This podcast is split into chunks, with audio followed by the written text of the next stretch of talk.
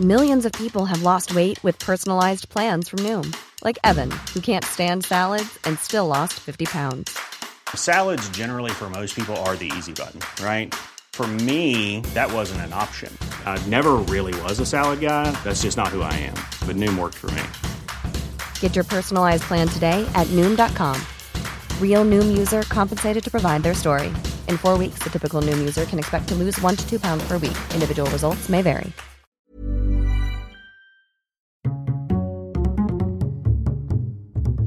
Culture G, votre podcast quotidien. Bonjour à tous, petit épisode estival pour vous faire découvrir ce qui pourrait être le plus gros plagiat de l'histoire du dessin animé. On va commencer par faire un petit tour du côté du box-office mondial. En ce moment au cinéma, un remake en live action du célèbre dessin animé de Disney, Le Roi Lion, fait un carton absolu. Bientôt 1 milliard de dollars de recettes. Ce film, qui combine prise de vue réelle et animation, montre sous un jour différent le dessin animé sorti des studios Disney en 1994. Un jour viendra où le soleil éteindra sur moi sa lumière et se lèvera pour faire de toi le nouveau roi. Et tout ça m'appartiendra? Absolument tout. Tout ce qui est dans la lumière Voici ce que déclarait à l'époque Michael Eisner, PDG de ce géant du divertissement. Le Roi Lion est unique. Contrairement aux autres dessins animés de Disney, Le Roi Lion n'est pas basé sur un conte de fées ou une œuvre littéraire précédemment publiée. C'est un concept original qui a été développé par des scénaristes des studios Disney. À l'entendre, c'est une histoire complètement originale, 100% Disney. Rien n'est pourtant moins sûr. Elle ressemble étrangement au Roi Léo, un manga d'Osamu Tezuka sorti dans les années 50 et adapté en série animée entre 1965 et 1967. Vous trouverez sur la page Facebook de Culture G une vidéo qui en fait la comparaison. Je te félicite petit, tu as réussi à vaincre tout seul ces horribles hyènes. Mais je ne mérite pas vos compliments. Elles se sont enfuies toutes seules. Bon, pour bien comprendre, revenons au début de cette histoire. En 1965, Le Roi Léo est le premier dessin animé en couleur japonais et il est signé Osamu Tezuka. Ce n'est pas rien. Un an plus tard, le roi Léo devient le roi Kimba dans une version qui sort avec des voix anglaises sur le sol américain.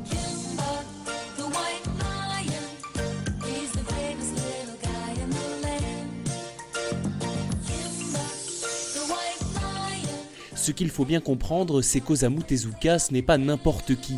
Il est considéré comme le dieu du manga, ou tout du moins l'un de ses créateurs.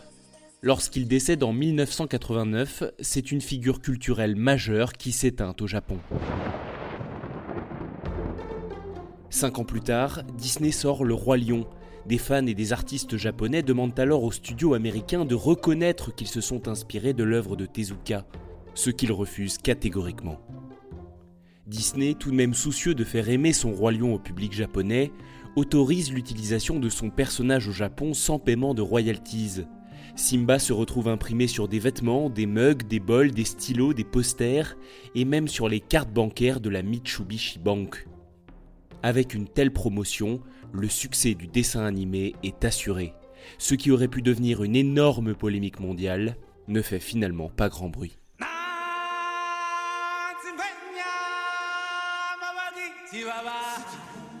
La société de production gérant les droits des œuvres d'Osamu Tezuka ne porte pas plainte devant les tribunaux internationaux. La raison officielle, le dessinateur était un grand admirateur de Walt Disney et il aurait été flatté que l'on se soit inspiré de son roi Léo. Il faut dire que Tezuka, lui, ne se cachait pas d'adorer Disney. Dans son autobiographie, le mangaka parle de Mickey Mouse comme de son idole, et raconte-t-il, quand Bambi est sorti au cinéma au Japon, il l'a regardé plus d'une centaine de fois. Il faut reconnaître aussi qu'au-delà des fortes similitudes, l'histoire du roi Léo n'est pas tout à fait la même que celle du roi lion. Même si les deux sont des lions qui sont destinés à devenir des rois de la jungle, que de nombreux personnages sont exactement les mêmes, que certaines scènes se ressemblent à un tel point qu'une coïncidence est peu probable, il faut admettre qu'une partie de l'histoire du roi Léo tourne autour de la présence des hommes qui envahissent les territoires sauvages. Et ça, ça ne fait pas partie de l'intrigue du roi lion. Non, tout ce que tu veux sauf ça. Nous sommes toujours dans cette zone grise entre inspiration et plagiat. comment faire la part des choses? On peut accepter que Disney se soit inspiré de l'œuvre de Tezuka, qui était lui-même inspiré par l'univers de Disney. Mais on ne peut pas dire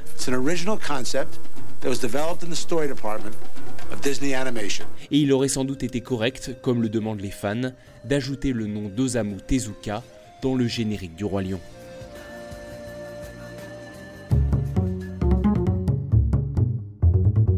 Merci d'avoir écouté cet épisode. N'hésitez pas à le partager et à vous abonner à Culture G. De nouvelles histoires, aventures, découvertes arrivent à la rentrée. À bientôt. When you make decisions for your company, you look for the no-brainers. And if you have a lot of mailing to do, stamps.com is the ultimate no-brainer. It streamlines your processes to make your business more efficient, which makes you less busy. Mail checks, invoices, legal documents, and everything you need to keep your business running with Stamps.com. Seamlessly connect with every major marketplace and shopping cart. Schedule package pickups and see your cheapest and fastest shipping options from different carriers. With rates up to 89% off USPS and UPS rates. And with the Stamps.com mobile app, you can take care of mailing and shipping wherever you are. Make the same no-brainer decision as over 1 million other businesses with stamps.com. Sign up with code program for a 4-week trial plus free postage and a free digital scale. No long-term commitments or contracts. That's stamps.com. Code program.